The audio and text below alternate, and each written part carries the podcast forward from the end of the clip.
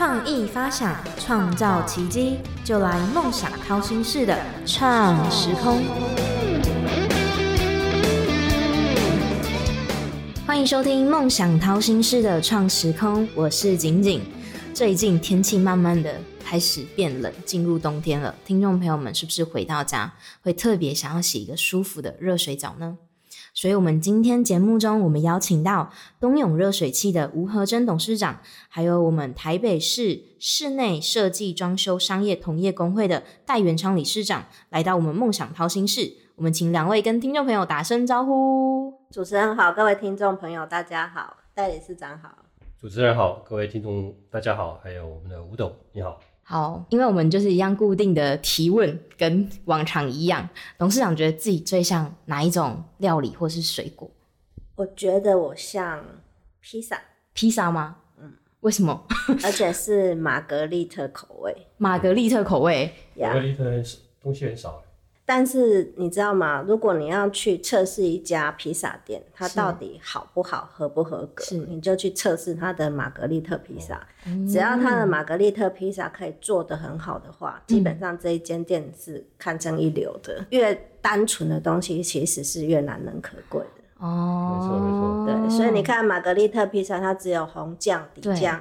然后几片那个番茄，然后顶多一片那个罗勒叶，对，没错，很少的装饰，但是它显示它最纯真的自己。这吴董真的是老套。其实包括设计哈，呃，越单纯越困难。嗯，没错。对。那理事长觉得自己，呃，就像刚刚吴董讲的，他是越单纯，那我们我们是没办法单纯。所以我们是各个，我们是整合各个工种，所以我我们更像火锅，会因为客人不同而去定制，嗯，所以你配料会不一样，因为你喜欢的东西不一样，所以它基本上它可以用各种不同配料，然后做成它专属的火锅，嗯，所以。更像火锅了，对，火锅就是客制化，对，对，刻字化，想要什么有什么，对，然后按照客人的喜好来定制。那因为其实像董事长做冬泳也是做到非常就是很大家都很知名嘛，是小时候的第一个梦想就跟这个有相关吗？我小时候的第一个梦想是当医生，医生吗？呀，我我不太喜欢自己成为一个商人哦，那工业的我又觉得跟我有点距离。所以我那个时候的第一个梦想是医生。事实上，我也有考到医生执照。哇哇，这是机密吗？这个是这个是 大家都不知道。对，所以现在包括我在我的工作，因为我不得不回来接这个工作。那回来接这个工作的时候，其实所有的训练过程当中，包括训练员工的过程当中，也跟在。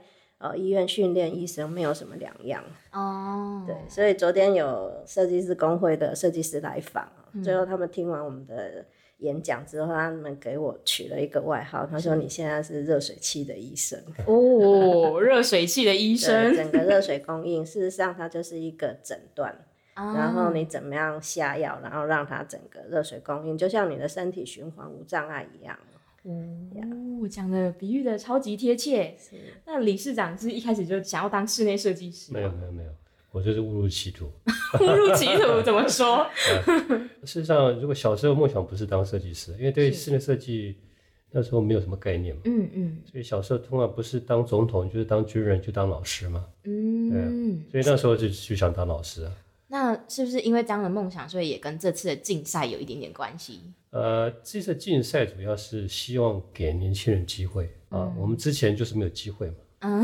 那但现在你有这个平台以后，我觉得应该多多给呃年轻人平台。嗯。哦，让让他有机会哦，可以呈呈现他自己的理想。嗯。那当然还要谢谢呃东吴董这个这个大力支持赞助，不然我们这个要是。实现这个梦想也很 很困难的。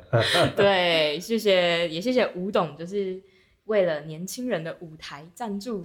零到一是最困难的，嗯，没错。而且当你在做零到一的过程当中，很多的阻力，很多的负面的，就是很多人会认为你不可能做到或者是什么，所以你要去有任何的赞助都是非常非常困难的。那我们的企业也经历过这些，所以我觉得这个没有什么。那如果是一个值得为这个社会栽培后进人才的一一件事情，事实上是很值得我们社会大众多多出来，然后鼓励跟赞赏。是，台湾是一个很富有爱心跟同情心的国家。那事实上。只是说这个钱放在什么地方，它会创造出更多的价值，嗯，然后为这些社会带来更多的贡献。我想现在是企业家，很多人会这样子做。对，我觉得吴总真的是企业家里面的一个榜样，真的是没有没有，真的是大家觉得都可以往这个方向迈进，尽一己之力。老实说，是这样。是那理事长当初是如何接触到室内设计的？呃，事实上我当初。呃，出国念书不是不是申请室内设计，所以我刚才讲我是误入歧途。我当初申请是工业设计研究所，是，对啊。那考上了以后进去念了以后，发现他偏太偏向理工科，他跟因为是到澳澳洲嘛，嗯嗯嗯，那跟美国系统不大一样。嗯嗯，我发现他太理工科，嗯，我算一算，大概起码四科要死当。什么微积分啊，机械原理啊，嗯，我念一个礼拜以后就就决定要要转系。哦，所以就到这个我们的这个系所看一看，好像只有室内设计可以念，嗯，因为我出国前是做了室内设计大概两年多，嗯，那为什么要出国？为什么不练室内设计？那时候出国之前，呃，就是因为太太讨厌室内设计了，我觉得室内设计太辛苦了，所以我就发誓说，我绝对不会再练室内搞。做这一行，就没想到，啊，出国以后，工业设计没办法念，只好走室内设计，就到走到现在，所以所以不能乱发誓。室内设计比较罗曼蒂克，理事长是那种罗曼蒂克。呃，谢谢。事实上一点都不罗曼蒂克，这个室内设计工作是非常辛苦的。对，它整合很多的工种，在一个环境里面，把从无到有，事实上是一件。很需要逻辑，又很需要很多的时间跟心力的事情。对对。那李市长是从事室内设计大概几呃几年？三三三十几年了。三十几年。那理事长从事室内设计三十几年，觉得室内设计里面有哪些设备是必备的？事实上，室内设计刚刚讲的，就它是类似一个呃调整整合者。它要它要顾虑到的这个工种非常多，从木工啊、水电啊、油漆啊，嗯到那就像你讲设备的空调啊、嗯厨具啊，嗯那个卫浴设备跟厨具的话，你一定要有热水啊，嗯那热水器一定要有。那热水器，而且热水器很重要，为什么？因为之前一之前我们我不晓得你们有这个经验了，我们常常碰到一个问题，就是呃装了热水器。如果它是透天的，或者是它好几个房间同时用的时候，嗯，会没有热水，会抢水，嗯，水压变小，嗯，但是一个人用完以后，热水变慢了，对，所以所以所以这个问题到冬泳出来以后，都都解决掉了，冬泳都解决了，对，都解决了，就是会会抢水的问题啊，你要要预热的问题啊，像有些因为它的这个呃热水器在一楼，嗯，它可能。它浴室如果在四楼，嗯，它洗澡的时候，你光开开那个热水，你可要等好长一段时间，嗯，才会有热水，嗯，哦，所以那是早期传统的热水器的问题，啊，那冬泳出现以后，这个问题就解决掉了。那我们是请董事长帮我们解释一下这个问题怎么解决的。其实我们投入热水器大概已经花了，到目前为止已经快二十五亿。二十五亿吗？做光热水器这个项目是。那那个时候为什么要投入这么多的钱呢？其实我们大概就知道，美国的储存室这种热水器已经一百周年嗯，一百年就是那个样子，小小的火慢慢烧。嗯，那那是因为美国人的洗澡沐浴习惯，它是呃一天二十四小时都在那里燃烧。那早上呢，他起来洗个澡之后，他就出门去上班。嗯，所以他就不管他，让他呃二十四小时慢慢去加热。嗯那这个东西来到台湾以后，它有适应不良的问题。嗯，因为浴缸哦都很大。嗯，那浴缸越来越大，你要怎么办？所以储存式的就变成一桶不行，就变成两桶。嗯，那像台北市这种黄金地段啊，一一平都八九十万起跳的，嗯，你光两桶，你占掉的面积大概就八十万。哦那所以那你怎么办呢？嗯，那极热式热水器大概有六十年的历史，那它里面走的就是盘管式的结构。嗯，那盘管式的结构，它就是只要一个转弯，它就是一次压降，转弯越多，包括现在的冷凝式，就是把管线拉得更长。嗯嗯，那拉更长之后，你的压降就越大。那大家都觉得说，哎，压降大，那我就加个马达来抽。但问题是你的制造能力不足，你再抽得更快的话，就是。忽冷忽热就是更加严重了，所以那个时候的东永哦，包括我们的集团才会投资这么多的钱，因为他想要撼动的是全世界这个热水器的版图，嗯，所以我们从来都不做 Me Too 的产品，嗯，所以才会切入这个热水器的市场，嗯，那我们的资讯来源其实也都不是国内，台湾没有呃。干净燃烧的知识很少很少，嗯。那只是某个大学的某一堂课里面的某一个章节会讲到这些东西，所以要在台湾寻找人才是不可能的。嗯，所以我们的所有的工程师研发团队都是国际级的。嗯，好，那擦出一个这样的火花，那其实这样的热水器一开始是为寒带国家设计的。嗯嗯，那来到台湾之后，台湾是亚热带。嗯。对吧？嗯，然后大家都很喜欢，因为大家都知道那个控温不良嘛，所以你后端就会去加很多的温控龙头。嗯，那温控龙头就会造成极热式热水器的忽冷忽热的干扰又更严重。嗯，所以我们的城市就是已经修改到能够否台湾，而且能够节地。嗯，这是一个非常重大的突破。到明年的时候，其实你们知道吗？NG one、NG two 就是天然气有分两种，北部是 NG one，南部是 NG two。嗯接下来还有 LPG，LPG 是热水器业界最处最难处理的，嗯因为你不知道它里面丙烷混丁烷等等各种到底混了什么东西，而且比例是多少，嗯所以你怎么样让它达到干净燃烧？所以 LPG 出来的一氧化碳都会比较高。嗯，东永其实到明年为止。呃，NG one、NG two、LPG 新的机种已经能够全部处理，而且共用一台机台。哦，这是一个整个热水器而且会是一个非常创新的事情。第一次听到这样子的这个观点，对，非常非常专业。对，所以就是东永已经有一台机器已经做好，就是可以用任何的呃，算是不管是天然气、桶装瓦斯，任何可以做燃烧的，这个冬泳已经具备，已经完成了。对对，所以这是一个很重大的突破，我们也很振奋。那现在也正在送认证当中。OK，对，那这个东西包括内销外销，都是一个福泽世界人民的一件事情。嗯，是。对。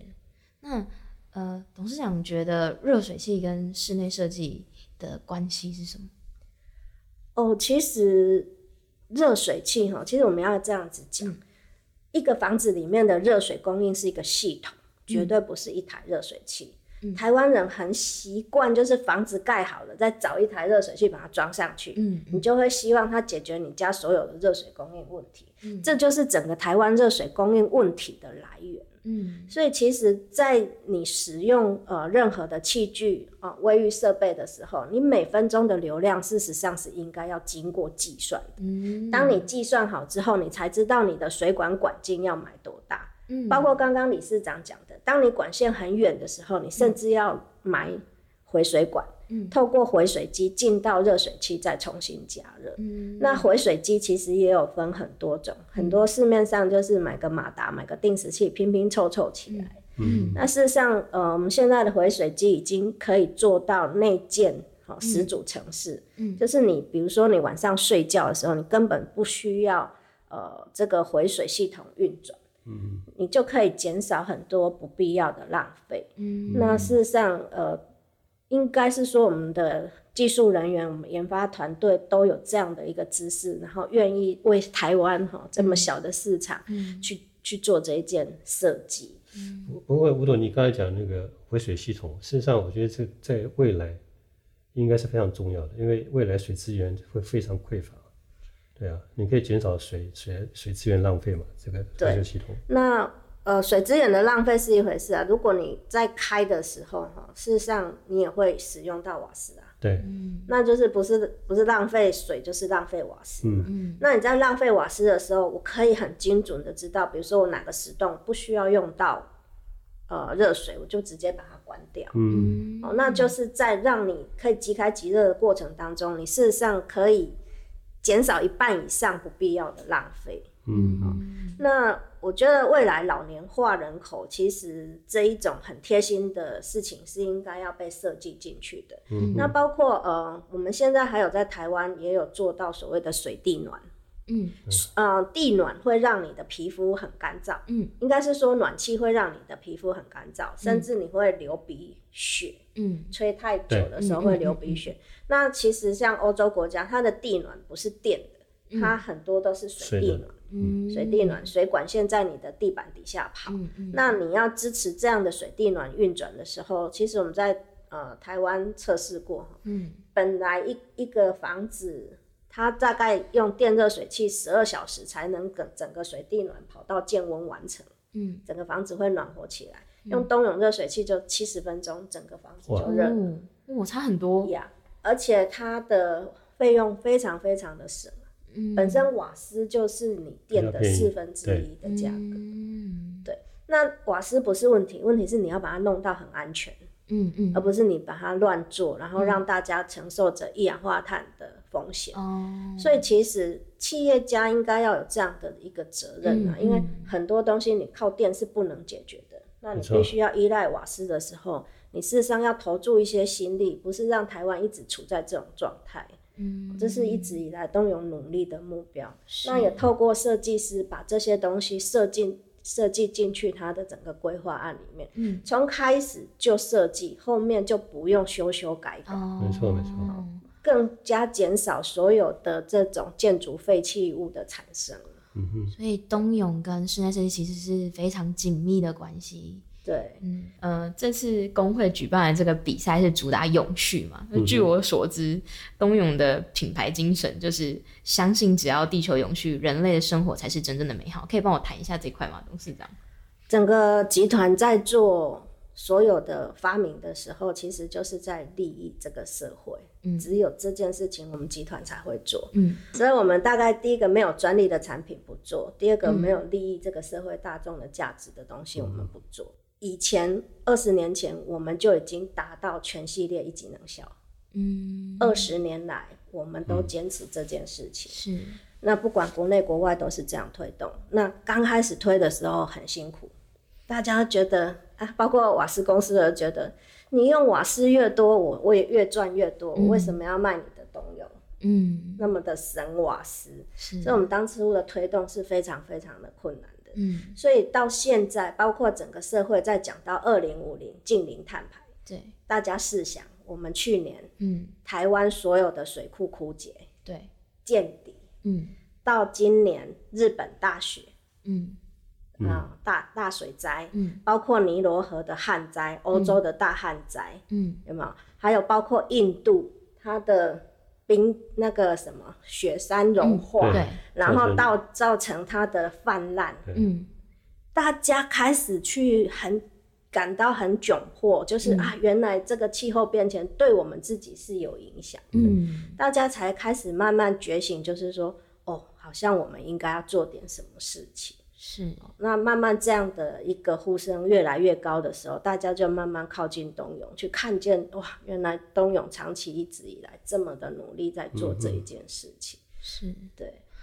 那刚提到这次就是今年的这个室内设计奖，豪价百百款室内设计奖也是主打永续嘛？对对。那呃，理事长觉得室内设计可以跟东永怎么样让一起合作，让这个呃地球或者让这个社会更美好？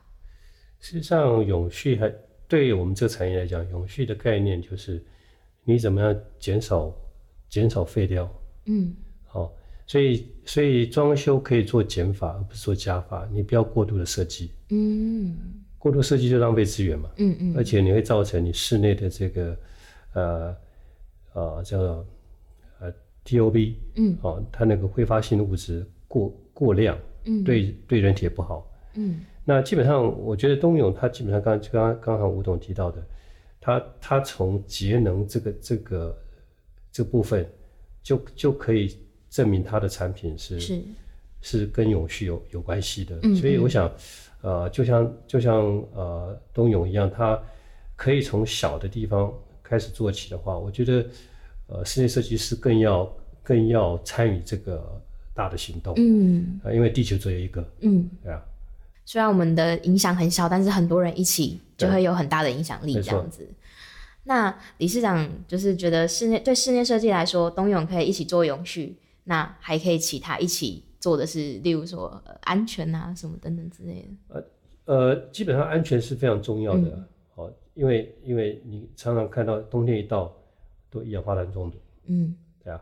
那我想冬泳在这方面，他们真的，我我今天才知道你们花了那么多精神在做这东西，所以所以你们要多宣传。对，因为你看我我从事这个行业那么久了，那是在展览上我看过你们产品，但是还没有办法那么深入。嗯，因为我们去看展览都是走马看花，对啊。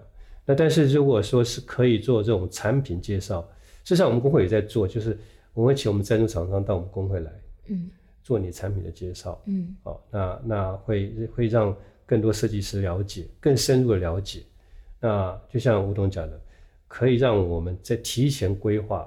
在设计的时候就提前规划，把这个系统建建置进去的话，事实上，呃，可以省省掉很多很多的这个经费。嗯，那对于董事长来说，跟室内设计可以带给你什么？就是带给你们什么？应该是室内设计把冬泳带给消费者什么？嗯嗯，我们的最终依归是使用者。嗯。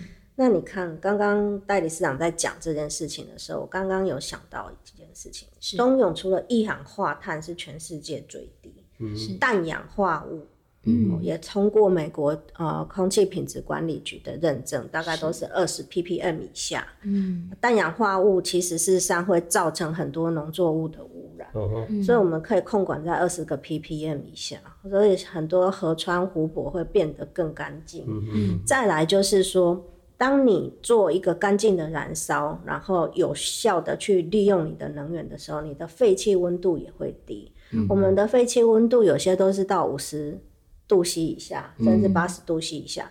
那所以这有什么好处？你排放出去的废气温度越低的话，其实像我们在美国，我们是被容许使用 PVC 管。嗯。